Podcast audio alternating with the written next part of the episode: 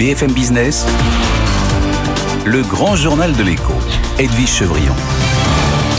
Bonsoir Pascal Ami.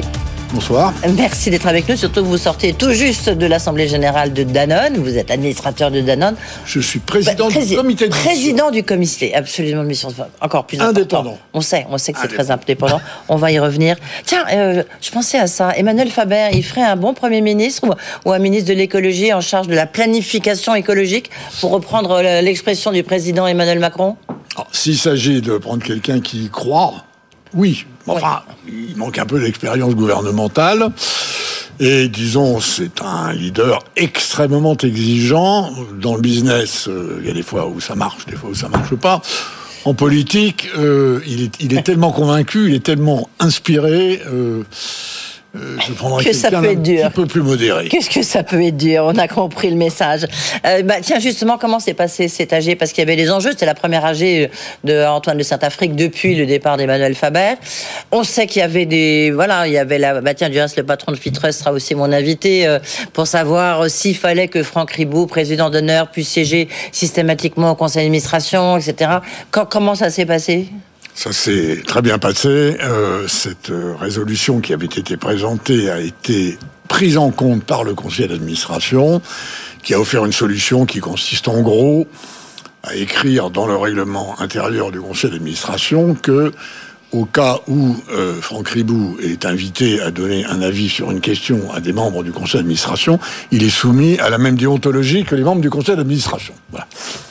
C'est- Ça n'a pas fait de vague. Euh, c'est une assemblée générale qui, comme la plupart des assemblées générales, bien préparée, s'est bien passée. Française. J'ai présenté aux actionnaires, comme le veut la loi française, euh, un espèce de certificat euh, du comité de mission, selon lesquels euh, Danone euh, ne fait pas de greenwashing. Euh, ce qui, dans la grande tradition de, de- de- d'Antoine Ribou, de Franck Ribou, de... mais la loi Pacte, cette loi sur les sociétés à mission, donne à un comité indépendant que je préside avec des collègues experts la mission d'assurer les actionnaires que quand Danone dit je fais dans l'environnement, je fais dans le social, je fais dans la nutrition, alors c'est du sérieux, on vérifie ça. D'espèce, si c'est un rôle un peu comme un, comme un commissaire aux comptes, mais des comptes qui ne sont pas des comptes financiers. Oui, mais euh, Pascal Lamy, je ne remets pas du tout en cause vos compétences. Vous avez été directeur général de l'OMC, commissaire européen. euh, euh, mais de quels moyens vous disposez pour, pour mettre votre, Alors, votre c'est de une- bonne conduite? C'est une très bonne question. Nous disposons d'une grille d'objectifs et d'indicateurs que nous décidons de concertation avec le management de Danone, avec le président du conseil d'administration, le directeur général, les équipes, et c'est nous qui agréons un parcours sur plusieurs années d'amélioration des résultats environnementaux, d'amélioration des résultats nutritifs, d'amélioration de la chaîne de valeur et de la prime. Non. Donc Et toutes les ceci cases est- étaient cochées. Absolument. Et c'est vérifié par un auditeur externe. Une fois qu'on a, nous, fixé les objectifs et les indicateurs, l'auditeur externe, à chaque exercice, comme le fait un commissaire aux comptes avec des comptes financiers, atteste que Danone a ou non rempli ses objectifs. En l'occurrence, dans 90% des cas, euh, sur les indicateurs qu'on avait fixés l'an dernier, ils ont été soit atteints, soit dépassés. Donc, j'ai donné à l'Assemblée générale des actionnaires de Danone un certificat selon lequel, effectivement, Danone avait fait ce qu'il avait dit l'année prochaine. L'année dernière, dernière, on verra, on verra. On verra sur l'année prochaine. voilà. Euh, bah, Pascal Lamy, est-ce que le, euh, je sais pas, vous avez vu, il y avait des rumeurs comme quoi Lactalis pourrait racheter euh, une, euh, un bout des activités de, de Danone. Donc il y a eu un démenti formel, euh, dont acte. J'ai en- bien entendu le directeur général de Danone dire à l'Assemblée générale des actionnaires euh, qu'il n'avait pas l'intention de se séparer de tel ou tel euh, de ses cœurs de métier. Donc c'était une fausse rumeur. Oui. Pascal Lamy, comment est-ce que vous avez réagi euh, di- dimanche soir? Vous, avez, vous vous êtes dit, ouf, de soulagement, Emmanuel Macron est réélu, ou vous vous êtes dit, oui, on est quand même dans une société euh, fracturée, déchirée? Les deux, Edwige Chevrillon, les deux. Il a été réélu, bien réélu, quand on regarde les précédents, mais euh, cette élection, premier tour et deuxième tour, a révélé une France, effectivement, très divisée, pour ne pas dire fracturée, Euh, et, c'est préoccupant euh, parce que l'avenir, l'environnement général, mondial, européen, va pas être facile dans les années qui viennent. Et euh, quels que soient les talents et l'énergie euh, d'un homme, et il en a incontestablement montré pour être réélu, ça va être difficile. Et je crois qu'on, je crois qu'il a besoin d'embarquer davantage de monde qu'il ne l'a fait dans son premier euh, quinquennat sur un certain nombre de grands objectifs économiques, sociaux, écologiques, européens, voire mondiaux. Et pour ça, euh, je crois qu'il va falloir euh, réparer un peu euh, ces fractures. Je ne dis pas que c'est facile, mais elles sont là. Et d'ailleurs, j'ai comparé la carte du deuxième tour à la carte du référendum de Maastricht il y a exactement 30 ans. Faites cet exercice et vous serez surpris par le fait même. que les deux cartes sont extrêmement similaires. Ceci pour dire que ça ne date pas d'aujourd'hui et que la division des Français, selon leur niveau de revenu, selon leur niveau d'éducation, selon qu'ils habitent plus ou moins près des centres-villes, est quelque chose qui structure la politique française depuis longtemps. Mais on l'a, très bien vu au premier et au deuxième tour cette fois-ci. Ça avait probablement été un peu caché par une espèce d'inertie de, des cadres de centre droit et de centre gauche qui organisaient la politique française jusqu'à présent. Ben justement, j'ai envie de dire, vous qui avez euh, euh, deux, choses, vous avez exercé des hautes responsabilités, vous avez toujours défendu la mondialisation en disant que c'est ce qui permettait, c'est ce qui a permis euh, d'augmenter le niveau de vie dans de nombreux pays euh, de par le monde. Et en même temps, on voit bien qu'il y a, y a une grande partie du peuple, des gens les plus, peut-être les moins aisés, qui eux ont peur de cette mondialisation, ont peur de cette Europe. Et à la limite, est-ce que vous diriez aujourd'hui c'est du repli sur soi? En tous les cas, ce sont des gens qui ont envie de rester français et qu'on n'a pas su écouter peut-être. Bon, mais il y a- il y, a sûrement de ça. Euh, je je n'ai jamais dit que la mondialisation c'était l'idéal. J'ai toujours dit que c'était mieux que l'inverse. Mondialisation heureuse. Hein. Non, non, non, non. Je n'ai jamais parlé de mondialisation heureuse. Cette, cette expression appartient Oui, à un de mes bien. amis qui s'appelle Alain Minc. Je sais bien, je sais bien. je n'ai jamais parlé de mondialisation heureuse. J'ai toujours dit, et je redis en tant que de besoin, la mondialisation, c'est efficace et douloureux. La démondialisation, c'est inefficace et douloureux. Donc, ouais. Et donc, et donc, ça n'est pas la. est-ce que c'est du repli sur soi vous ça n'est pas la vous- mondialisation qui est Ouais. en cause. Ce qui est en cause, c'est comment on distribue Ah bon les bénéfices. Mais non, ça n'est pas la Ah, la mondialisation qui Ah, est en attendez, cause. là, on voit bien que la mondialisation nous a fait qu'on on Edwige- produit plus de, mé- de médicaments de doliprane en France, euh, qu'on n'a plus de métaux rares, qu'on fait. Vous voyez que je veux dire. Oui. Il y a des choses à réaménager dans la spécialisation internationale, et d'ailleurs ça se fera. Si le prix du carbone vient à 120 euros la tonne, comme c'est probablement le cas, la mondialisation ne sera pas la même, et ce ne sera pas de la démondialisation. Ce qui provoque de la douleur sociale, c'est la manière dont les gens sont ou non protégés des chocs de la mondialisation, qui sont assez inévitables, et surtout la manière dont on redistribue les résultats. Mais assez Dans les inévitable. Pays, Ouais, les, pays nordiques, Ouais. les pays du nord de l'Europe, Ouais. sont des pays très mondialisés, mais dont les systèmes sociaux ont mieux réparti Bah, attendez, en France, Les on a un système de répartition qui est un des plus élevés de l'OCDE. Attendez, attendez. Ouais. C'est pas parce qu'il est élevé qu'il marche bien. C'est pas parce qu'il est élevé que des gens qui ont du mal à finir le mois pensent que c'est bien. Ils pensent, ces gens-là pensent que ça n'est pas assez pour eux et c'est trop pour les autres. Et ça, c'est le- le- le- l'électorat de Madame Le Pen, le, le cœur de l'électorat de Madame Le Pen. Ce sont des gens qui pensent ça. Et évidemment qu'il faut euh, les écouter. Oui, ça fait beaucoup de Français, Il ça fait ab- 13, euh, absolument. 13 millions de Français. Absolument. Alors, non, pas tout à fait, parce que de même Même un peu plus si vous mettez de- aussi les, ceux qui ont voté Mélenchon ou ceux qui ont voté De euh, même Blanc que dans l'électorat Macron, au deuxième tour, il y avait pas mal de gens qui voulaient pas de Le Pen. Dans l'électorat de Le Pen, il y avait beaucoup de gens qui voulaient pas de Macron. on est d'accord. Non. Bon. Et, et- Enfin, et- bon. et l'élection présidentielle. on va de pas chipoter, il y avait quand même il y a quand même des gens qui m'ont. Oui, mais non, absolument. Mais Hum. que, que, que des mécontentements d'ordre économique et social aient augmenté au cours des 20 dernières années, j'en suis absolument d'accord. de mon point de vue, la solution, et de ce point de vue-là, je reste assez classiquement social-démocrate, c'est de revoir ça existe encore la manière non, pardon, pardon. Un, un peu de provocation. pardon, mais, je suis nettement plus âgé que vous, c'est vrai, c'est vrai, c'est vrai. Non, non, mais c'est juste lorsqu'on voit aujourd'hui le paysage politique. Quand on, il est vrai qu'il faut probablement redistribuer moins vastement mais s'occuper davantage des inégalités à l'origine. Et au fond, on en vient euh, à ce croire doit être une grande priorité, c'est le système éducatif. Dans les pays, j'ai vécu en Suisse pendant 8 ans de ma vie, quand j'étais DG de l'OMC. En Suisse, le coefficient de Gini, c'est-à-dire ce qui mesure les inégalités, il est le même qu'en Suède, sauf qu'en Suède, c'est après redistribution, et en Suisse, c'est avant redistribution, parce que les gamins sortent d'écoles techniques et ils sont beaucoup mieux payés par rapport au cadre que qu'on ne l'est en France. C'est un autre système.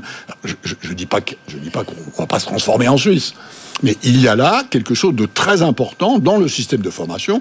Et de ce point de vue, j'essaie de rester en analyse, ce que Macron a fait, par exemple pour l'apprentissage, pour la formation professionnelle, je crois que c'est essentiel. Et si, si j'ai un conseil à lui donner, et je ne lui donne pas de conseil de politique intérieure, quand on parle ensemble, on parle Europe, on parle international, mais je pense que ça, c'est vraiment la voie dans laquelle il faut aller. Le, très intéressant. on parle beaucoup de localisme. Vous avez tout, maintenant, tout, est, tout doit être local. On achète local, on produit local, donc c'est vraiment le localisme contre la mondialisation. Est-ce que c'est une impasse à vos yeux, ou, c'est, ou du moins c'est, ça ne peut être qu'un, qu'un moyen, euh, mais un peu un moyen de court Je crois qu'il y a des domaines dans lesquels c'est souhaitable, à condition d'accepter de payer plus cher. La mondialisation, c'est très efficace parce que vous localisez votre production là où c'est le plus compétitif. Et donc, c'est ah, ce qui a. Mais est-ce que c'est, ça change pas ça? Vous voyez ce que je veux dire? Est-ce qu'on vous dit pas, euh, bah tiens, vous qui êtes justement président du comité de mission euh, de Danone, est-ce que c'est pas là où vous dites, bah, c'est là où euh, ça peut être des salariés français, ça, peut être. Change, voilà. Ça change si, par exemple, les prix relatifs changent, si le prix du risque pour l'environnement ou pour la santé ou pour la nation change, et on est clairement dans des moments où ces prix-là sont différents, le risque est plus cher en matière sanitaire, en matière environnementale, en matière de sécurité nationale, qu'il ne l'était. Ça change la mondialisation, ça ne la renverse pas en démondialisation. Il y a des domaines dans lesquels, effectivement, il faut probablement produire localement pour être plus sûr au cas où il y a des emmerdements. Et on est dans un monde où on en aura beaucoup plus dans les années qui viennent que dans les années passées. De ce point de vue-là, oui. On voudrait qu'on parle d'Europe parce que c'est intéressant de voir aussi comment ça fait bouger les équilibres, c'est ce conflit euh, euh, entre la Russie, enfin cette guerre entre la, Russie et l'Ukraine, ça a fait ressurgir l'OTAN, ça a fait ressurgir les États-Unis, enfin ça les a fait revenir euh, sur le continent européen. Et en même temps, en Europe, ça a montré nos fragilités. Il y a une forme de solidarité, mais ça a montré nos fragilités, notamment fragilité allemande. Ça, ça a montré d'abord nos forces. Hein il n'y a, pas eu, il n'y a pas eu, il n'y a pas eu de grands débats pour savoir qui avait tort et qui avait raison. D'accord, mais enfin, on n'a pas fait grand-chose. Ah, on a fait un peu. On a fait, on a fait ce que l'on peut faire au niveau de l'Union européenne, mhm. c'est-à-dire on a pris des sanctions économiques et financières. Il n'y a pas d'armée européenne. Et d'ailleurs, si on avait une armée européenne, c'est pas sûr qu'on serait allé attaquer les Russes parce que c'est une puissance nucléaire. Mhm. Hein, donc, il y a, un contexte qui fait que l'Europe, au niveau européen, et ce sont les États membres de l'Union qui sont membres de l'OTAN, c'est pas l'Union européenne qui est membre de l'OTAN, elle n'a pas d'armée, elle a financé pour la première fois de son histoire des armes létales, ce qui est un point de principe très important. On a encore franchi une ligne rouge. Mmh. Les Allemands ont décidé euh, d'investir une centaine de milliards de plus dans leurs équipements militaires et dans leur armée, ce qui est encore une ligne rouge qu'ils n'avaient pas franchie. Il reste que aujourd'hui, ceux qui, comme moi, sont partisans d'augmenter les sanctions vis-à-vis de la Russie, tant que M. Poutine se comportera comme il se comporte en Ukraine, et notamment en arrêtant d'importer du gaz et du pétrole, les Allemands, pour des raisons qu'on peut comprendre, mm. prennent les pieds. Je pense qu'on y va. Mm. Si dans un mois, M. Poutine continue à commettre des crimes de guerre, comme il le fait dans la manière dont il se Mmh. comporte en Ukraine, je suis prêt à parier que dans un mois, les Allemands auront accepté Ils l'ont déjà accepté sur le pétrole, mais sur le gaz, vous dites. Mais, la raison pour laquelle ils sont réticents sur le pétrole, c'est qu'ils savent très bien que le coup d'après, c'est le gaz. Bien sûr, bien sûr. Ils s'y préparent. Ça y est, sur le- ouais. Euh, ils sont un peu lents. ils- Mais ils vont le un faire. peu lents, un peu sérieux, comme on les connaît, mais je, je, je pense qu'on y va. On, on parlera de la, la réforme de l'Europe, parce qu'il y a de l'Union européenne, fonctionnement, on voit bien qu'il faudra quand même bouger des choses. Vous êtes d'accord quand même? Disons, euh, je, Bah, Il faudra un autre mode de gouvernance. bon, bon, bon. On a, Vous avez on a- 30 secondes pour répondre, Pascal. On n'a pas changé les institutions européennes depuis 17 Mmh. ans, Bah oui. Hein Ben voilà. et ça n'a pas empêché l'Europe d'avancer. À grands pas. Et donc, c'est pas du tout sûr qu'il faille changer les traités pour avancer. Par contre, par contre, à mon avis, après un certain nombre d'avancées, euh, qui d'ailleurs de temps en temps se sont faits à la marge des traités. hein. Quand, quand on, la Banque centrale a décidé de financer de la dette nationale, c'était pas dans le traité de Maastricht. Je pense qu'il faudra y venir, mais je n'en fais pas aujourd'hui une précondition. faut être sûr d'avoir un... Tu vois, là, je suis très delorien. Un projet, un traité. Ouais. Si l'Union européenne se dote de nouveaux objectifs, de nouvelles modes d'intégration, alors il faudra les traiter, mais seulement de mon point de vue à cette condition. Merci beaucoup, Pascal Lamy. Vous reviendrez nous voir. Il doit aller à Kiev, parce qu'Emmanuel Macron, il doit aller à Kiev, non? Écoutez, je, je pense que ça ferait du sens, même si, même si, franchement, ce qui compte aujourd'hui, c'est combien les armes. d'armes absolument, et combien vous avez raison. d'entraînements Merci. on envoie pour soutenir l'armée. Merci beaucoup Pascal Lamy d'avoir été avec nous. Puis tiens, dans un instant, on- après le journal de Thomas Schnell, on parlera de la baisse de l'euro parce que là, attention danger, notamment sur la facture euh, énergétique. On en parlera avec Jean-Marc Daniel. Tout de suite, Thomas Schnell. BFM Business, le grand journal de l'écho. L'œil de Jean-Marc Daniel. Bonsoir Jean-Marc. Bonsoir. On va parler de l'euro, on parlait d'Europe à l'instant avec euh, Pascal Lamy, on va parler de l'euro parce que la baisse de l'euro, surtout dans ce contexte inflationniste, ça inquiète. Est-ce qu'il y a vraiment danger? Oui, je crois qu'il faut regarder ça avec beaucoup d'attention et euh, s'inquiéter peut-être un grand mot, mais enfin quand même rester vigilant. Quand on regarde euh, l'érosion de l'euro, il y a encore un an, un euro valait 1,2 dollar. Au mois de mars, on est passé à 1,10 et maintenant, un certain nombre d'analystes, on est autour de 1,6, 1,7, 1,06, 1,07. Et un certain nombre d'analystes disent qu'on pourrait avoir la parité, un euro égale un dollar, d'ici à la fin du mois de mai. Donc il y a une euh, sorte de pression à la baisse de Le l'euro. bas niveau depuis... euh, Le plus bas niveau depuis le tout début. hein. il y a eu des périodes où il était un peu en dessous du dollar, mais en général, il était rentré euh, vers 1,20 et il était monté jusqu'à 1,60 en 2008. À une époque où le prix du pétrole était très élevé et donc la montée de l'euro avait permis d'amortir le choc pétrolier en 2008-2009. Là, on est plutôt dans une situation où il y a hausse des prix du pétrole, même s'ils ont plutôt tendance en ce moment à stagner aux, aux alentours de 100 dollars le baril, et baisse de l'euro, donc le consommateur est directement touché. Et donc dans une période d'inflation, cette inflation importée aggrave la situation. Ce qui est le plus inquiétant, c'est euh, est-ce que c'est normal, est-ce que la situation économique de l'Europe justifie euh, une érosion de sa monnaie? Alors ces comptes extérieurs sont largement excédentaires de la zone euro, et on dégage un excédent qui va entre 2,5 et 3 du PIB. Donc dans une situation pareille, normalement, ce qu'apprend la théorie économique, c'est que la devise a plutôt tendance à s'apprécier. Si vous regardez ce que l'appelle le- la parité des pouvoirs d'achat, c'est-à-dire combien est-ce qu'on paie les biens à New York par rapport à ce qu'on les paie à Paris ou à Francfort, et donc euh, vous savez l'utilisation que l'on fait du Big Mac pour ça, c'était on regarde le prix du Big Mac, le produit de McDonald's, et on se dit ça devrait avoir la même le même prix euh, en monnaie internationale à New York, à Paris, à Francfort ou à Rome. Et si on fait ce simple calcul, un euro devait valoir euh, 1,3 dollars. Donc il y a une sous-évaluation de l'euro qui traduit une sorte de méfiance des marchés à l'égard de la construction européenne et de l'avenir de la zone euro. Et donc je pense qu'il faut que la Banque centrale réagisse assez vite et il faut que les Européens donnent un message assez clair sur leur politique économique. Je rappelle quand même qu'il y a des tensions qui naissent entre les pays du Nord qui sont en train de redresser leurs finances publiques et les pays du Sud qui regroupent tous les pays où la dette publique dépasse les 100% du PIB. Et on commence déjà à entendre des voix maintenant que la Covid Covid est derrière nous et que, hélas, la guerre en Ukraine semble s'installer dans le paysage, il y a des voix qui commencent à dire, mais regardons aussi la situation des finances publiques des pays d'Europe du Sud. Donc je crois qu'il faut qu'il y ait une remise en ordre de la maison euro, aussi bien par la politique monétaire que par la politique budgétaire. Merci beaucoup, surtout, oui, vous avez raison de le souligner, dans ce contexte inflationniste et avec ces problèmes d'approvisionnement énergétique.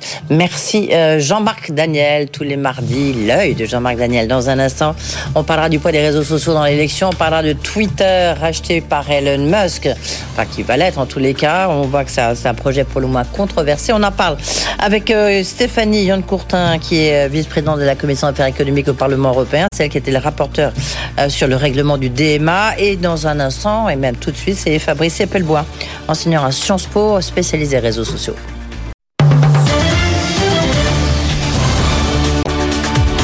BFM Business, le grand journal de l'écho, Edwige Chevrillon. C'est un projet à 44 milliards de dollars. C'est un projet qui fait déjà grincer beaucoup de dents, celui euh, du rachat de Twitter par Elon Musk. On en parle avec Fabrice Eppelboin, qui est enseignant à Sciences Po, un des spécialistes sur les réseaux sociaux. Et puis ensuite Stéphanie euh, Yon-Courtin, qui était vice-présidente de la Commission des affaires économiques et monétaires au Parlement européen. C'est elle qui était donc la rapporteure du règlement sur le DMA. Je vais commencer peut-être par vous, Fabrice Eppelboin. D'abord, euh, bonsoir. Merci d'être avec nous. Avant, avant peut-être de parler de Twitter, il y a une question de liberté d'expression, justement. Euh, puisque vous connaissez si bien ces réseaux sociaux, est-ce qu'ils ont eu un rôle si néfaste sur l'élection présidentielle française? On sait que Barack Obama a dit vraiment c'était la lie de la démocratie, les réseaux sociaux. Est-ce que vous partagez ce sentiment de l'ancien président américain? Sur l'élection qui vient de se passer, non, on ne peut pas dire que les réseaux sociaux aient eu un impact majeur parce que très clairement, les deux candidats qui maîtrisaient bien mieux que les autres les réseaux sociaux, c'était Éric Zemmour et Jean-Luc Mélenchon. Éric Zemmour, on peut pas dire qu'elle se lui ait porté euh, bonne fortune. Jean-Luc Mélenchon, lui, a fait un score tout à fait honorable, mais ni l'un ni l'autre se sont répandus en fake news ou en théorie conspirationniste. Donc il n'y a pas eu, à ce stade, d'impact majeur. Ceci dit, les réseaux sociaux ont un impact majeur sur les gouvernances en général, pas particulièrement des démocraties. On sait ça depuis le printemps arabe, où mm. ils ont très lourdement contribué à faire tomber aussi bien le régime de Zine Ben Ali que le régime de Mohamed Moubarak. Donc ça a clairement un impact, ça peut très clairement déstabiliser des gouvernances, démocratie, république, régime autoritaire, peu importe, ça déstabilise des gouvernances qui jusqu'ici étaient assises sur un autre système de gestion de l'information basé sur les médias. Oui. En même temps, ce qu'on peut dire, c'est par exemple dans la guerre, euh, dans la guerre euh, que la Russie mène contre l'Ukraine, euh, ça a joué un rôle essentiel. Les réseaux sociaux, ça a complètement changé, peut-être, enfin espérons, la physionomie de la guerre. Alors la physionomie, peut-être pas. C'est hélas des gens qui se sont battus sur le terrain qui ont réellement changé cette physionomie. L'image, totalement, totalement. l'image de l'Ukraine, l'image du président Zelensky a été très largement façonnée par les réseaux sociaux. Et là-dessus, c'est une victoire euh, vraiment incroyable de la part de l'Ukraine qui, dès les premiers jours de la guerre, a remporté la bataille. Alors parlons maintenant de ce rachat de, Twitter par Elon Musk, euh, qui veut justement euh, avoir un, mettre à exécution son projet de, de, liberté d'expression illimitée sur les réseaux sociaux. On voit que ça commence à faire grincer quelques dents. Du reste, certains investisseurs qui commencent à s'en inquiéter. Comment est-ce que vous, vous jugez ce rachat? Et puis, est-ce que les investisseurs, effectivement, ont raison? Euh, de s'en inquiéter. Alors, il ne s'agit pas de liberté d'expression illimitée, il s'agit du premier amendement de la Constitution américaine. Mmh. Et la Constitution américaine, au même titre que la démocratie française, ont toutes deux des vocations universalistes. Et la France, ainsi que les États-Unis, ont un long historique d'avoir imposé leur vision de la démocratie dans une multitude de pays, et euh, très récemment encore. Là-dessus, euh, les États-Unis fonctionnent comme d'habitude, qui est d'imposer à travers différents moyens pour une fois, ce n'est pas la guerre, leur vision de la démocratie. Et au cœur de cette vision de la démocratie, il y a le premier amendement. Mmh. Les investisseurs, pour ce qui est de Twitter, de toute façon, ils font face à une société qui va être retirée de la bourse.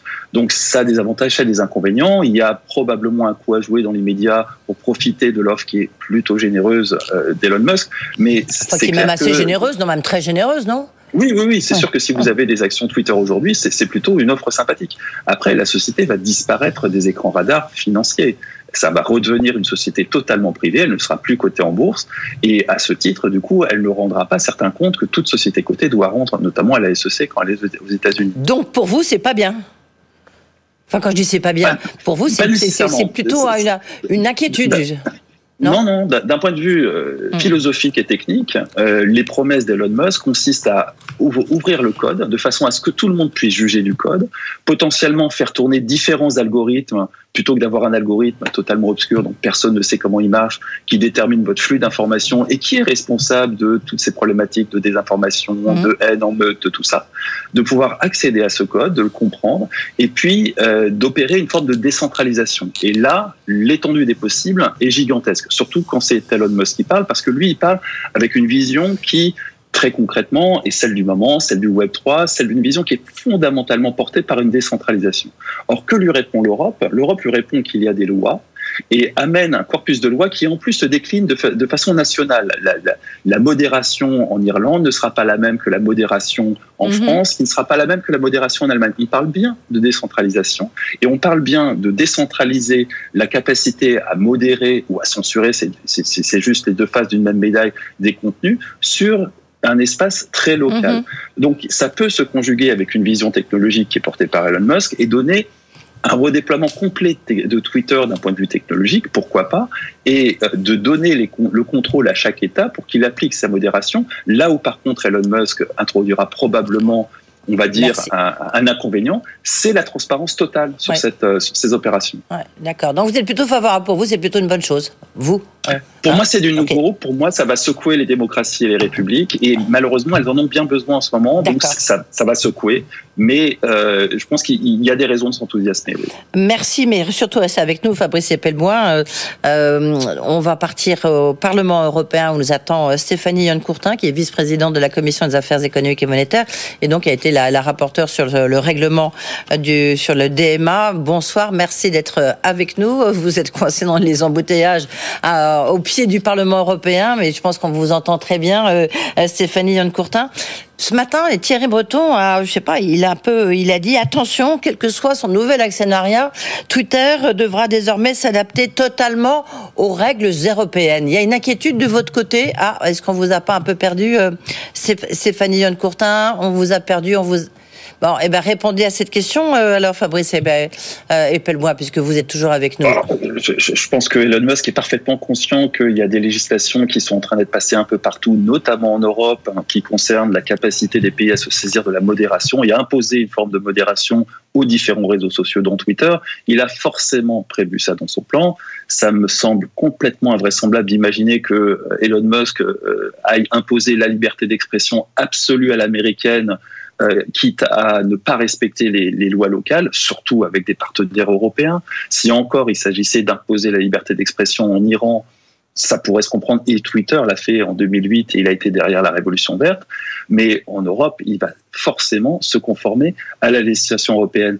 Et il va probablement ajouter à ça de la transparence totale, euh, aussi bien sur les algorithmes, sur le code de Twitter, que sur la façon dont sont modérés les contenus sur Twitter et les raisons pour lesquelles c'est modéré, ce qui mettra nécessairement les gouvernements face à leurs responsabilités, vu que ça ne sera pas Twitter qui est en train de modérer un contenu, mais très concrètement une réglementation dans un, un coin bien particulier qui est transformé sous la forme de règles, parce que rappelons-le, ce n'est pas un jugement contradictoire, on sort du cadre de la démocratie.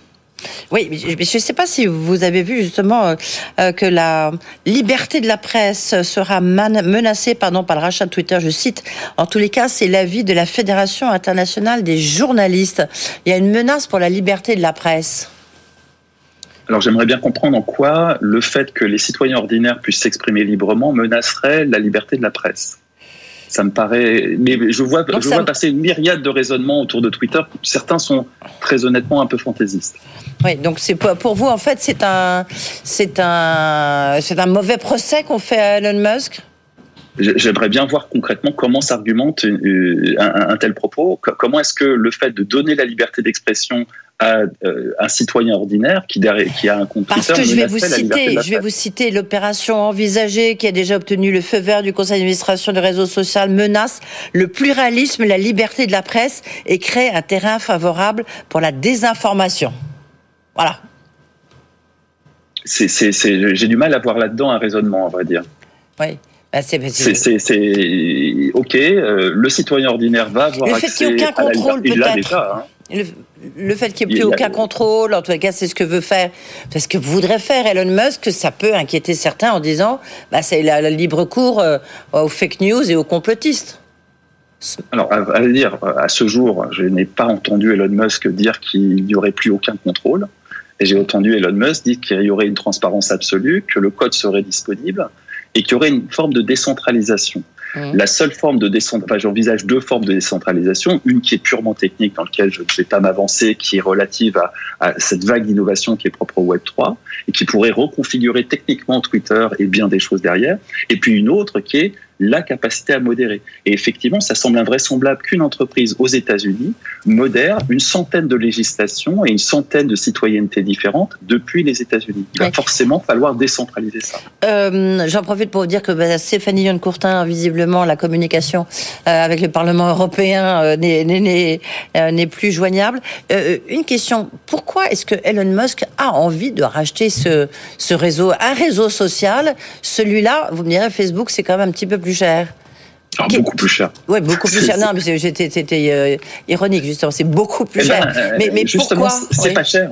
Parce que c'est pas cher. Euh, 43 milliards, pour vous et moi, c'est une somme considérable, mais pour Ouais. Elon Musk, c'est grosso modo l'équivalent d'acheter une maison de campagne en termes de, de quantité d'avoir à, à mobiliser. Donc c'est c'est pas un prix démentiel, ça n'est pas une opération financière. hein. Très clairement, Twitter a rarement réalisé des bénéfices. D'un point de vue financier, il y a infiniment mieux à faire avec une quarantaine de milliards de dollars. C'est une opération qui est très clairement politique. Elon Musk veut imposer une idée politique. Là-dessus, il n'y a absolument aucun doute.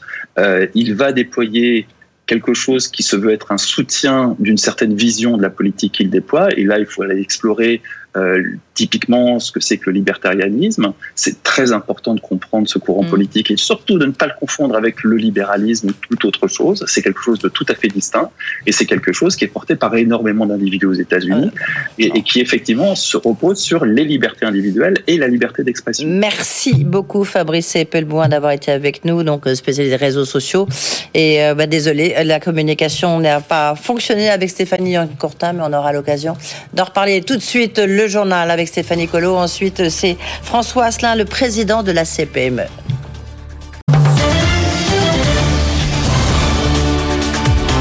BFM Business, le grand journal de l'écho, Edwige Chevrillon. Notre invité, c'est François Asselin, président de la CPME. Bonsoir François Asselin. Bonsoir Edwige. Beaucoup de questions à vous poser. Évidemment, d'abord, est-ce que vous êtes satisfait de l'élection d'Emmanuel Macron? Je vous avais trouvé un peu ambigu au lendemain du premier tour, parce que vous n'avez pas voté, euh, appelé à voter pour euh, éventuellement Emmanuel Macron ou Marine Le Pen, je ne sais pas, ou en tout cas vous opposez euh, à, à la à l'élection d'une ou d'un candidat. Oui. Bon, là, vous- est-ce que vous vous réjouissez franchement de l'élection d'Emmanuel Macron? La CPME n'a jamais été ambiguë puisque la CPME historiquement n'a jamais entre guillemets euh, porté euh, ses voix sur tel ou tel candidat ou appelé à voter pour ou contre tel ou tel candidat. En Contre, revanche, vous avez pu euh, bah, appeler à voter revanche, contre. en revanche, en revanche, on a travaillé sur un corpus social et économique, puisque c'est notre champ de compétences, euh, avec 76 propositions.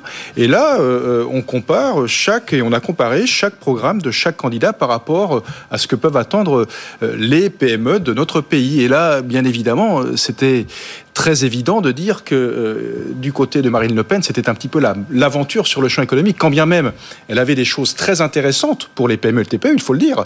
En revanche, la crédibilité Oui, parce qu'elle se disait la, can- Ah elle se disait la candidate des TPE, Ben, des bien PME. sûr, bien sûr, elle est amoureuse de nous, mais Oui, en bah attendant, c'est pas parce qu'on donne des cris d'amour euh, que à côté euh, le programme est crédible. Et visiblement, ça l'était peu. On l'a bien vu dans le débat de l'entre-deux tours c'était quand même léger sur le champ, on va dire, économique et social. Pour autant, écoutez, euh, on a un président qui a été réélu. C'est quand même, euh, quelque part, une sacrée gageure politique euh, de se faire réélire une fois de plus, enfin, je veux dire, deux fois, hein, avec un programme où on a su travailler avec lui pendant cinq ans.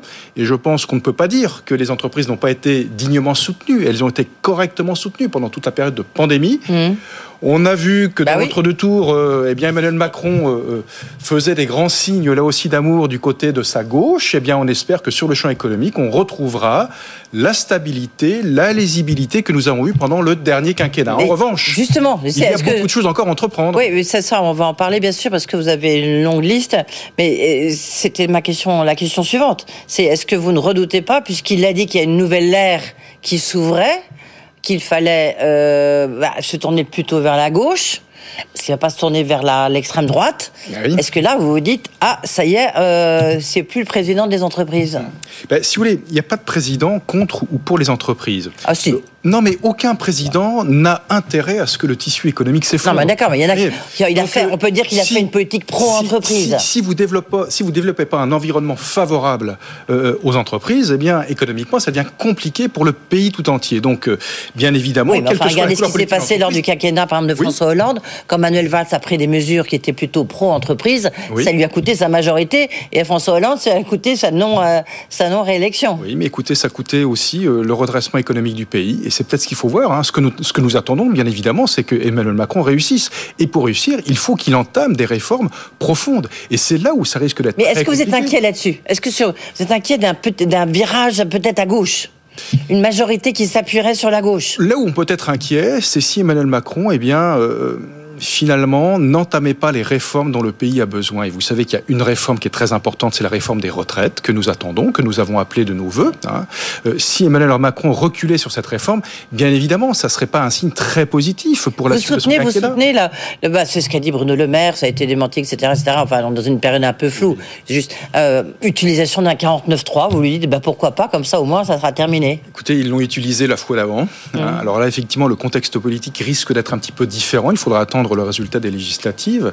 Mais en tout cas, pour le pays, nous sommes convaincus, nous, à la CPME, que cette réforme, effectivement, elle est importante pour l'ensemble du pays. Pourquoi? Parce que on ne pourra s'en sortir collectivement que si on travaille un peu plus pendant toute sa vie professionnelle. Et pour ces raisons, ça nous paraît très important, comme euh, il devrait y avoir des réformes importantes sur toute l'action publique. C'est très important. On n'a pas résolu le problème, par exemple, des collectivités territoriales qui ont empilé les strates administratives entre les, les EPCI, entre les communes, les régions, les départements. Euh, euh, on a on dépense beaucoup d'argent pour la santé, avec une inefficacité toujours importante dans les hôpitaux, dans la san- santé publique. On a l'éducation nationale. Oui, oui, on va revenir là-dessus. Oui, oui, Donc, mais pour l'instant, restons sur le terrain des entreprises, oui, j'ai mais envie de tout dire. ça, tout Il faut d'abord balayer- pardonnez-moi, François la Asselin, mais- santé économique du pays. Oui, je suis d'accord, mais il faut d'abord aussi balayer dans son propre camp, non? Dites-moi. Oui. Non, mais je sais pas, moi, sur les négociations de branche, sur euh, les écoutez, dividendes salariés, sur. euh, mais- euh, tiens, Laurent Berger, tiens, Laurent Oui, Berger, oui. pas plus tard que tout à l'heure, euh, dans une tribune au Monde, il dit, il appelle à un grand rendez-vous social. Il faut euh, apaiser, je cite, réparer, rassembler le pays et pour cela fixer un cap clair vers un nouveau modèle de développement plaçant le progrès social, la justice, le- l'environnement et le vivre ensemble au cœur des solutions. Vous applaudissez ou vous dites attention Bah, concrètement, qu'est-ce qu'il y a derrière?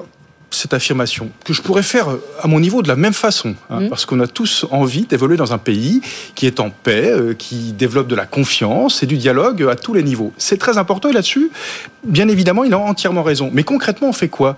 Euh, Dans les entreprises, le climat social, il est plutôt bon.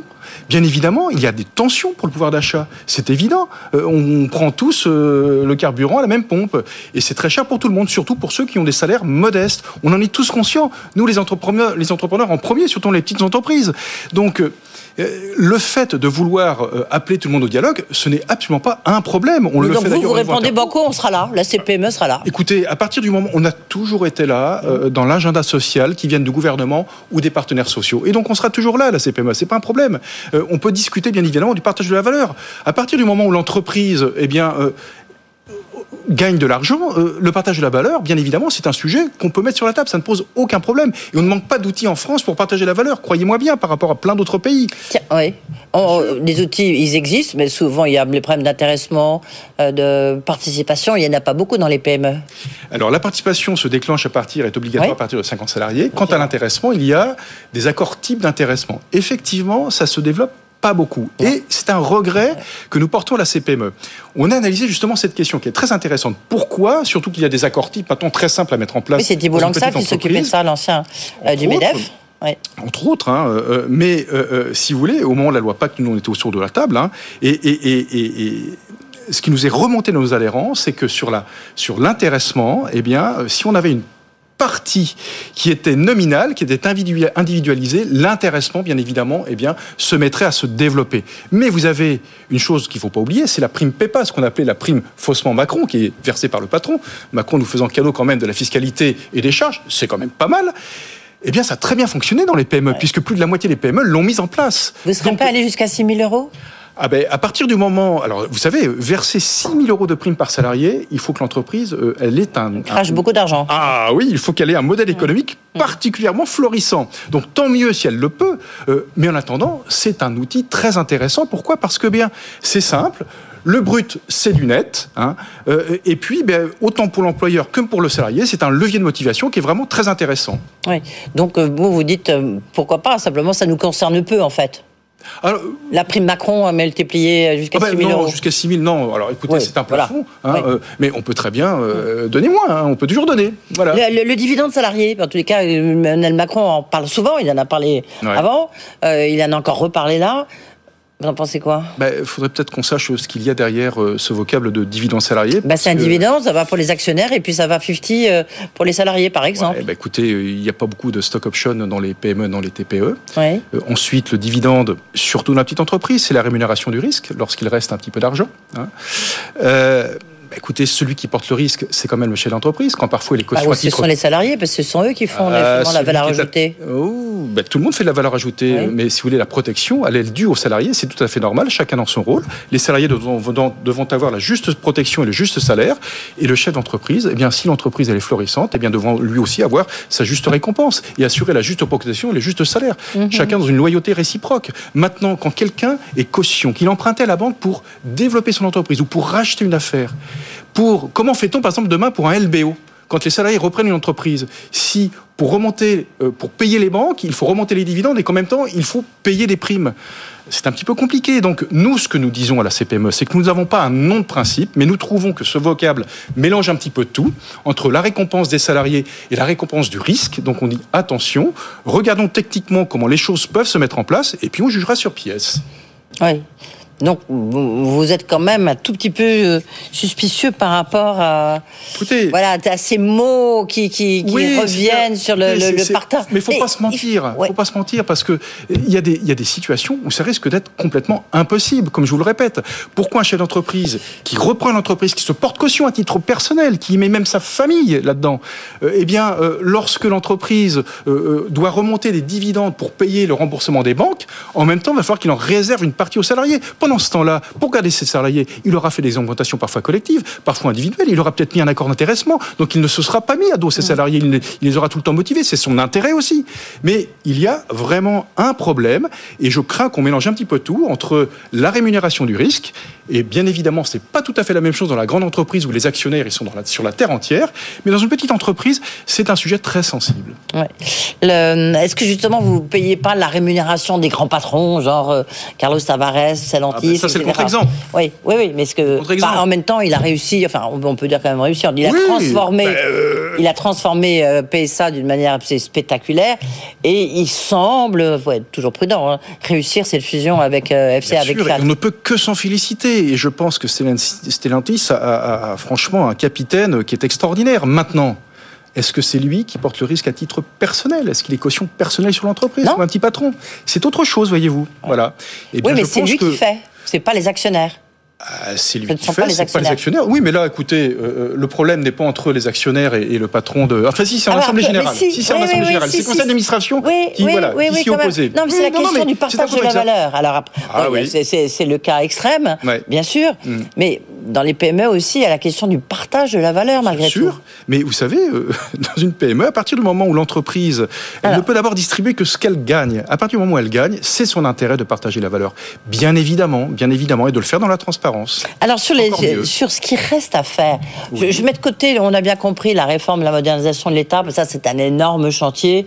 On aura certainement l'occasion d'en reparler euh, dans ce studio, euh, François. Qu'est-ce qu'il faut? La baisse de la CVAE. hier, je recevais Agnès Pannier-Runacher elle disait bon, c'est sûr c'est pas avant 2023. Euh, donc, euh, ça, ça va dans le bon sens. Ça continue à aller dans le bon sens. Oui, parce que ce sont, c'est un des impôts de production, la CVAE, qui est plutôt orienté d'ailleurs sur l'industrie. C'est-à-dire qu'une entreprise à caractère industriel paye plus de CVAE qu'une entreprise de service.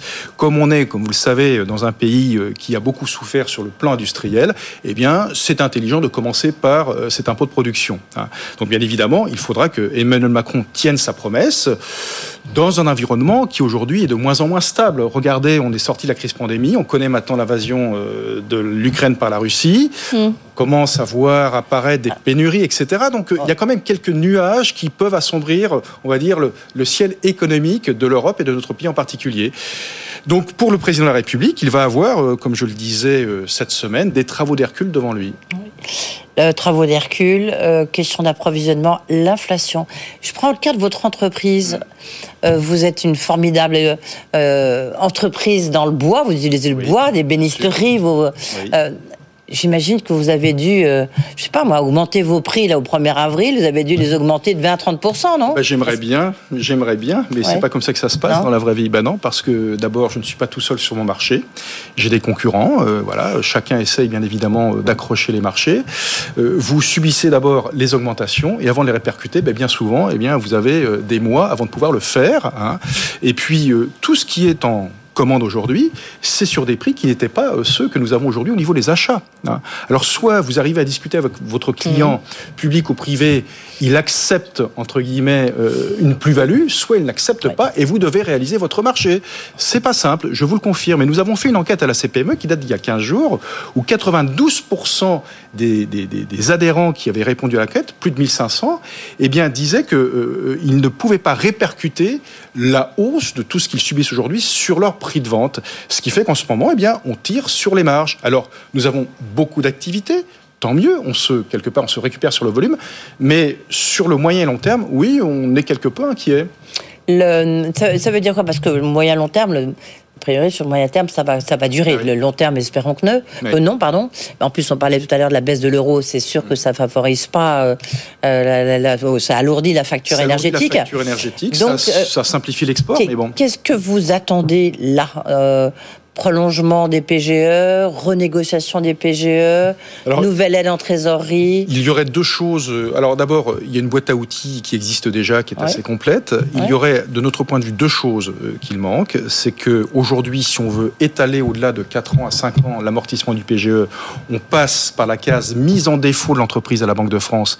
Et ça, il faudrait qu'on arrive à faire sauter ce verrou, parce que bien évidemment, aucune entreprise n'ira étaler son PGE en étant en défaut, parce que si vous êtes en défaut Banque de France, vous perdez vos assureurs Mais je croyais que le gouverneur de la Banque de France était engagé en disant on donne pas. Enfin, c'est une discussion au niveau européen. Hein, oui, alors c'est une euh, question européenne, tout à fait. Absolument, mais qu'a priori, il y a une forme de tolérance par rapport à ça. pour l'instant, vous ne l'observez pas. Non, non, on l'a pas. On l'a pas. D'accord. Donc pour l'instant, s'il y a un PGE qui est renégocié, on va en Banque de France. Si bien que je crois qu'on doit être rendu à 40 dossiers au niveau de la France entière. Donc autant vous dire que les entreprises n'y vont pas parce qu'elles risquent, elles ne veulent pas de la mise en défaut parce que ça risque bah, tout simplement de faire péricliter. Et vous, savez pourquoi les négociations au niveau européen n'avancent pas? Je ne sais absolument pas. Puis vous savez. Ça fait longtemps qu'on en parle. Hein. Ben, ça fait longtemps qu'on en parle. Et, et puis qu'ils en parlaient ici même. Hein. J'en ai parlé ici même. Entre temps, vous avez des élections présidentielles. Maintenant, vous avez la constitution du prochain gouvernement. Donc euh, pendant ce temps-là, effectivement, il n'y a pas grand-chose qui se passe. Et puis l'autre euh, champ sur lequel il faudrait, à mon avis, agir relativement vite, c'est pour certaines entreprises qui sont très dépendantes des factures d'électricité et de gaz, euh, qui bien, voient leur modèle économique qui n'est absolument plus viable à cause des augmentations intempestives, et bien là, c'est de trouver les moyens de les accompagner. Il ne s'agit pas d'arroser tout le monde, c'est absolument pas ce qu'on demande, mais de regarder le modèle économique de ces entreprises qui sont directement dépendantes, de voir ce qu'on peut faire pour elles. Sinon, ben, résultat, vaut mieux qu'elles s'arrêtent de produire que de continuer à produire parce qu'elles creusent leur trou. Ouais. Vous avez eu un contact avec le président de la République? Non. non. Vous avez, je sais pas, est-ce que vous avez un, choix euh, euh, Le Premier ministre? Non, pas de Premier ministre. Ah, si vous en avez un, ah, très bien. Je pensais plutôt au ministre de l'économie et des finances, ministre de l'industrie, ministre des PME. Moi, j'ai trouvé que ça s'est très bien passé avec Bruno Le Maire, très honnêtement. Donc, vous êtes plutôt pour la continuation de Bruno oh, Le bah, Maire. ça serait une bonne nouvelle s'il continuait, oui. Oui, ben voilà, ben, au moins comme ça, c'est dit. Merci beaucoup, François Asselin. Et puis, on reviendra, parce qu'effectivement, il y a tout le problème de l'efficacité, de la modernisation de l'État. Ça, c'est un, énorme, problème. On ne sait pas très bien, euh, sauf à part peut-être McKinsey, on ne sait pas très bien par quel bout prendre le problème. Merci beaucoup. Dans un instant, on parle parlera de l'AG de Danone avec le Fitrust. Et puis ensuite, c'est Jean-Pierre Jouillet, l'ancien secrétaire général de l'Élysée, qui nous expliquera un peu les coulisses de la formation d'un gouvernement. Ça peut être assez intéressant. À tout de suite.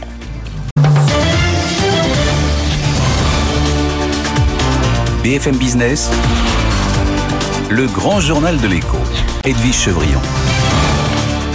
Le coup de fil du jour, je vous le disais, c'est euh, Denis Branche qu'on a retrouvé. Denis Branche, directeur général de la société de gestion Fitrus. Bonsoir, merci d'être avec nous, euh, Denis Branche. Vous avez euh, ben, aujourd'hui se déroulait l'assemblée générale de Danone où vous aviez déposé une résolution pour quelque part pour limiter le pouvoir de Franck Ribou, président d'honneur, en disant il ne peut pas s'inviter au conseil d'administration à avoir les informations comme ça. Il faut limiter. Je recevais tout à l'heure Pascal Lamy, lui qui est le président et côté de mission, il me disait on a écouté euh, notamment Fitrust. Est-ce que vous êtes satisfait de ce qui s'est passé cet après-midi lors de l'AG de Danone on est, satisfait en sens que notre résolution a obtenu un, relativement bon score euh, de 59,3%. Il nous a manqué 7% pour la faire euh, euh, adopter définitivement. moi, je suis quand même déçu euh, je dirais pas tellement pour nous, mais pour Danone, puisque euh, cette résolution que nous avions travaillée, euh, proposée à d'autres investisseurs qui nous ont suivis, d'ailleurs, les grands investisseurs nous ont, suivis, les proxys français internationaux nous ont suivis, mais je suis déçu parce que la gouvernance que l'on voulait clarifier complètement ne, ne, ne, le sera pas. Voilà. Maintenant, oui. Non, maintenant. Donc c'est une demi-victoire pour euh, vous C'est pour, pour c'est une demi-victoire oui, c'est une, c'est une demi-victoire ou une demi-défaite. Euh, euh, peut-être pour, c'est une demi-défaite, peut-être pour la gouvernance de Danone. Mais de, sur sur un point qui paraissait anecdotique, mais je pense qu'en fait, il révélait euh, ce qui s'est passé, euh, une crise de gouvernance importante qui a été évidemment amplifiée par la crise du par la crise du Covid. Donc, euh, toutes les sociétés maintenant faire face à de tels défis aujourd'hui que elles sont un peu. On a l'impression qu'il y a, il y a une espèce de, de perte de repères. On a senti très fortement, d'ailleurs, au cours de l'Assemblée générale, euh, euh, on s'est dit il y a une espèce de retour en arrière vers euh, une, une société très orientée sur le marketing, pas tellement orientée sur une vision globale. pas quelque chose d'enthousiasmant du tout. voilà, c'était c'était ça mon, mon, mon impression. D'accord. Votre, prochain cheval de bataille, Fitrus, on sait que vous vous étiez euh, élevé, vous avez protesté contre la rémunération de Carlos Tavares chez Stellantis. Donc on sait qu'il y a eu un vote euh, majoritaire des actionnaires pour dire, pour dire bah non, il faut peut-être une rémunération un peu plus basse. Bon, certes, c'était c'est pas du tout, euh, euh comment dire, c'était juste euh, informatif presque. On peut presque aller jusque là. Qu'est-ce que, à quel dossier vous allez vous vous attaquez maintenant. Quel âge en fait, il n'y a pas, pas d'AG particulière que l'on ait, euh, je dirais, dans notre, dans notre collimateur. Euh, simplement, ce que je, je, je repère cette année, c'est la forte augmentation des rémunérations des dirigeants. Mmh. Donc, euh, globalement, je crois qu'il y a une rémunération qui se situe autour de 19%.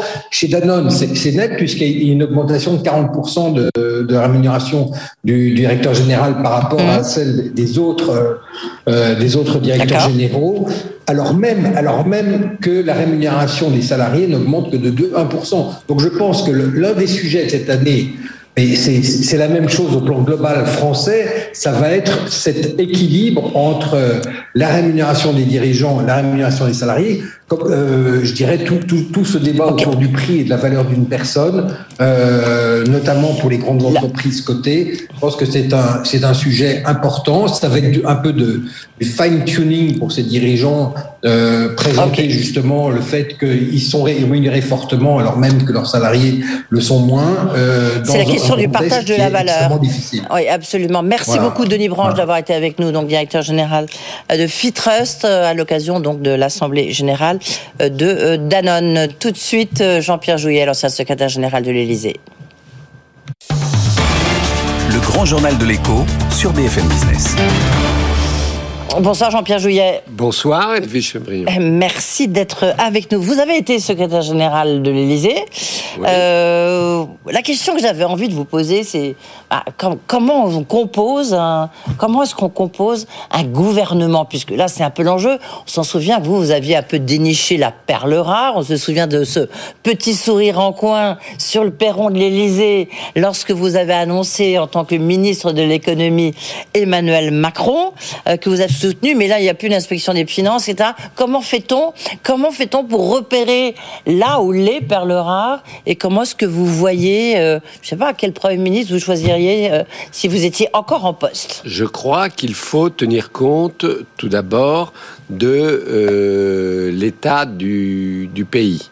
Et incontestablement, malgré une large victoire, il y a une fracturation qui est importante dans le pays, notamment entre les zones rurales et les grandes villes. Oui. Vous n'avez pas eu euh, du tout les mêmes euh, votes. Euh, moi, j'en suis témoin dans le département de l'Eure, que je connais le mieux.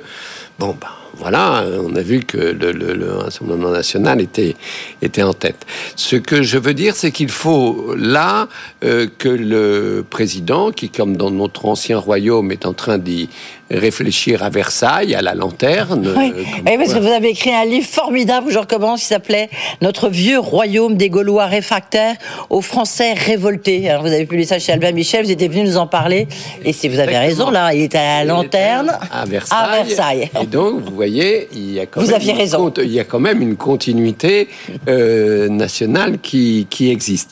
Non, plus euh, sérieusement, je crois qu'il faut euh, là euh, avoir une euh, personnalité euh, qui soit projet français, qui connaisse bien la proximité, qui connaisse bien les enjeux sociaux. Oui, politique ou pas politique parce que ça, je crois qu'Emmanuel Macron, bah, certes, il était président de la République, mais lui, quand il est arrivé, il n'avait pas d'expérience politique. Est-ce qu'il faut une expérience politique? Il faut une expérience politique ou euh, sociale ou de, de- de proximité avec les, avec les Français. Vous nous parlez de Nicole Lotta, là, ou quoi? Puisqu'on parle Mm. beaucoup en ce moment de Nicole Lotta. On a parlé d'Elisabeth Borne, mais qui n'a pas non plus d'expérience euh, politique. Non, non, ça a été mon adjointe, mais je, je- ce que je veux dire, c'est que il faut trouver quelqu'un qui soit, dans ce moment, qui ait une expérience politique et locale qui soit euh, forte et qui connaisse D'accord. bien la proximité, et- ou qui ait une expérience sociale ou syndicale qui soit forte, mais actuelle. Oui. Alors, ben, comment, comment ça se passe? C'est-à-dire, vous, vous avez été secrétaire général de l'Élysée, vous faites des propositions au président, tout le monde fait des propositions, tout le monde envoie des listes, vous mettez ça sur la grande table de l'Élysée, et puis après, on choisit en fonction des couleurs politiques. Comment ça se passe? Racontez-nous. Ça, se, ça Oui. se passe de manière beaucoup plus restreinte et surtout avec le président de la République actuel, je pense que lui-même, après consultation et autres, réfléchit vraiment personnellement parce qu'il sait qu'aujourd'hui, il va euh, devoir, dans un second mandat, euh, assurer un héritage euh, historique. Et quand vous regardez là aussi l'histoire de France, les seconds mandats les fins de règne sont toujours les plus difficiles. Vous regardez le, et compris, on l'a dit, c'est le seul euh, réélu euh, après Sans le- cohabitation. sans Ça veut cohabitation dire depuis le chose. général de Ouais. Gaulle, mais le général de Gaulle n'a pas fini son mandat. Mm. Euh, François Mitterrand et Jacques Chirac, à la fin de leur second mandat, ont toujours eu des problèmes. Et ça, Emmanuel Macron en est conscient et il va vouloir euh, véritablement, euh, je crois, choisir euh, selon ses responsabilités de façon à mener les réformes indispensables. On, euh, on- on est d'accord. Après, je vous dirai un peu justement s'il faut, puisqu'il y a une ère nouvelle, est-ce qu'il faut donner un, un coup de balai Enfin, c'est un côté un peu péjoratif pour des gens qui ont quand même travaillé beaucoup, surtout pendant cette période difficile. Mais c'est on repère des personnalités. Vous dites, on consulte. On consulte qui, quoi Les proches, les, les ennemis. Vous voyez, comment est-ce qu'on arrive à faire, à créer on une liste? Déjà, vous, vous l'avez vu, il a consulté les anciens présidents de la République. Ouais. Il euh, peut consulter d'autres personnalités qu'elle soit effectivement, euh, j'allais dire, du, du, du, Parti républicain, des centristes, de ceux qui l'ont accompagné, de celles aussi, parce qu'il ne faut pas oublier Ah, qu'on a beaucoup oui. parlé d'une d'une- femme Premier ministre, ce qui Mhm. serait quand même important, puisque à l'exception d'Edith Cresson... 41 ans, je crois. ouais, Mais il y, en a eu euh, un an, oui, puis il y en a jamais eu Depuis. depuis, la, depuis la création de la. République, jamais. ouais, bien sûr. Donc, euh, il a tout ça euh, en tête et là, il doit, à mon avis, disposer d'un gouvernement qui soit resserré, qui soit plus politique. À chaque fois, on dit ça au début d'un mandat. Et puis, on finit toujours le mandat avec un nombre de conseillers pléthoriques, un nombre de sous-secrétaires Oui, d'État pléthoriques. Et, et, Bon. Edwige Chevrillon, Oui. je suis tout à fait d'accord. Mm. Mais là, comme je vous l'ai dit, c'est un second mandat, c'est son dernier mandat, et il devra faire des réformes importantes, y compris sur le plan institutionnel, y compris en ce qui concerne la réforme de l'État, y compris en ce qui concerne, il l'a dit, l'écologie, qui pourrait être confiée à un Premier ministre, et la transition énergétique, et, comme il l'a dit également, tout ce qui, tout ce qui a trait à la jeunesse, au monde étudiant, qui a beaucoup souffert et qui souffre beaucoup en ce qui concerne l'accès au logement, le social, et qui a souffert de la, de, de, de, de la, pandémie, et bien sûr de développer le rôle des femmes. Le, il a dit qu'il fallait qu'il y a beaucoup de ministres qui ne seront plus là. Enfin, pour pas dire, il avait presque dit je vais tout changer. Puis on voit bien qu'il y en a trois ou quatre qui sont qui devraient rester. euh, Jean Bruno Le Maire, euh, Gérald Darmanin. euh, il y en a trois ou quatre. Est-ce qu'il a raison de, de vouloir tout changer ou pas? Compte tenu de la fracturation qui existe dans le pays, compte tenu des enjeux importants pour la France, pour l'Europe, dans, un, dans, un, dans une euh, crise internationale extrêmement grave et qu'on n'a pas connue euh, aux abords de l'Europe, je pense qu'il doit euh, y avoir des changements qui sont effectivement importants et politiques, je le répète, parce que il devra également construire aux législatives une majorité avec des personnalités qui peuvent être différentes et qui viennent de différentes sensibilités. Est-ce que vous, vous avez votre liste? Je ne sais pas, je pense qu'il vous a consulté ou pas? Non, parce que vous étiez très proche et puis maintenant c'est un peu brouillé. Donc, non, euh, mais on se, se- on se- mais enfin, il consulte d'autres personnes et il a raison et il consulte. euh, est-ce voilà. que vous, vous avez votre liste? Est-ce que vous avez repéré l'Emmanuel Macron de demain? On ne peut pas repérer l'Emmanuel Macron de demain, puisque, comme vous l'avez dit, il était lui-même sans expérience politique ou pas. Mais enfin. Mais non, mais euh, vous, vous arrivez, vous rencontrez beaucoup de monde, Jean-Pierre Jouyet. euh, Oui. euh, vous auriez Oui. pu dire, tiens, voilà, là, j'en connais quelques-uns. je sais pas, avoir une liste de quatre ou cinq noms de personnalités. Ah ben, je, je, Jeune. je, peux avoir, il y a des personnalités jeunes qui sont effectivement euh, euh, extrêmement, euh, extrêmement brillantes et, et fortes. Et une certain. question, parce que vous êtes bien placé pour le savoir, c'est pas évident, surtout dans les règles actuelles. Lorsqu'on a été secrétaire général de l'Élysée, on a touché à tous les sujets. Comment Oui. recaser Alexis Collère Mais Alexis Votre Keller- successeur. Alexis Keller est le secrétaire général le plus important de la Ve République. Ouais. Là, je le dis de manière tout à fait objective. Et euh, compte tenu de ses liens très très forts avec euh, Emmanuel Macron, le choix n'est pas facile parce qu'il pourrait effectivement être gouvernement, il peut rester à l'Élysée, mais en tout cas, il doit avoir des liens extrêmement étroits avec, euh, avec Emmanuel Macron. Et euh, de même que vous me parliez d'un jeune, de même que Clément Beaune, de même que, que, que d'autres personnes comme ça qui sont très proches de, du, du, du, du président de la Oui, République. en, en même temps, on voit que c'est un duo qui a marché. Et en même temps, on a justement reproché à Alexis Collère de faire un peu une barrière autour d'Emmanuel Macron. Et du coup, il a manqué un peu d'empathie. Il a manqué d'empathie vis-à-vis des Français. L'aspect politique a manqué à, cette, à ce duo assez peut-être exceptionnel. Où vous avez raison, c'est qu'il y a eu une ultra-centralisation liée d'une part au- quinquennat, qui a favorisé la centralisation des pouvoirs, et d'autre part au tempérament du président et euh, sans doute d'Alexis. Et là, ce qu'a montré, ce que montraient les élections présidentielles, c'est qu'il faut revenir absolument sur cette euh, trop grande centralisation des pouvoirs. Là, vous ne pouvez plus euh, tout, tout, tout, tout, faire et tout décider dans les détails euh, à l'Élysée. Que faut-il, puisque pour reprendre votre comparaison avec votre livre, ce vieux royaume, notre vieux royaume, Emmanuel Macron, vous l'avez dit avec un peu d'ironie, il est à l'Élysée, à l'Élysée, il est à Versailles. Que faut-il pour que ça ne se finisse pas mal? Eh bien, c'est une, excellente question. Ce qu'il faut, je veux dire, c'est de véritablement avoir une équipe très politique, resserrée, diversifiée, euh, avec, je vous dis, des personnes qui connaissent également bien le secteur social, parce que euh, les enjeux sociaux dans la santé, dans l'éducation, euh, sur les retraites sont extrêmement importants.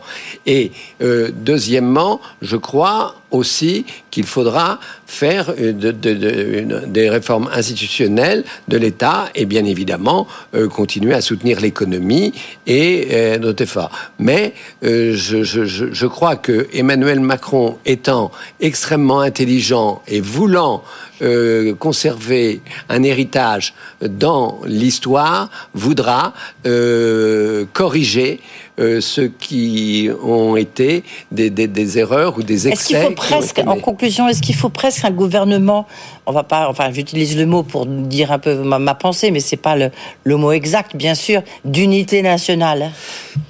Vous n'en êtes pas loin. Là, vous me demandez mon sentiment personnel.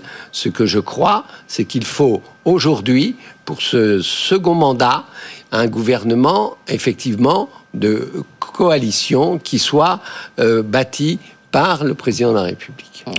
Vous avez un pronostic, non? Je, ne donnerai pas de pronostic parce que c'est trop difficile. Mais ça, n'engage que vous, vous voyez. Non, non, mais enfin, vous pouvez avoir une femme. Euh, oui, ça, il l'a dit. Est-ce qu'on peut avoir une femme pendant un mois, le temps des élections législatives, puis après on retombe.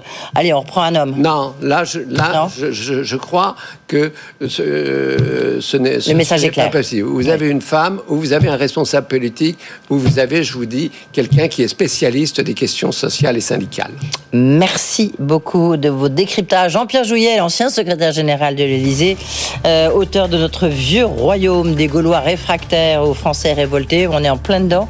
Euh, merci beaucoup. Voilà, c'est la fin de ce grand journal. Vous savez, rediffusion 19, 20h, 22h. Tout de suite, Tech Co. Le grand journal de l'écho sur BFM Business.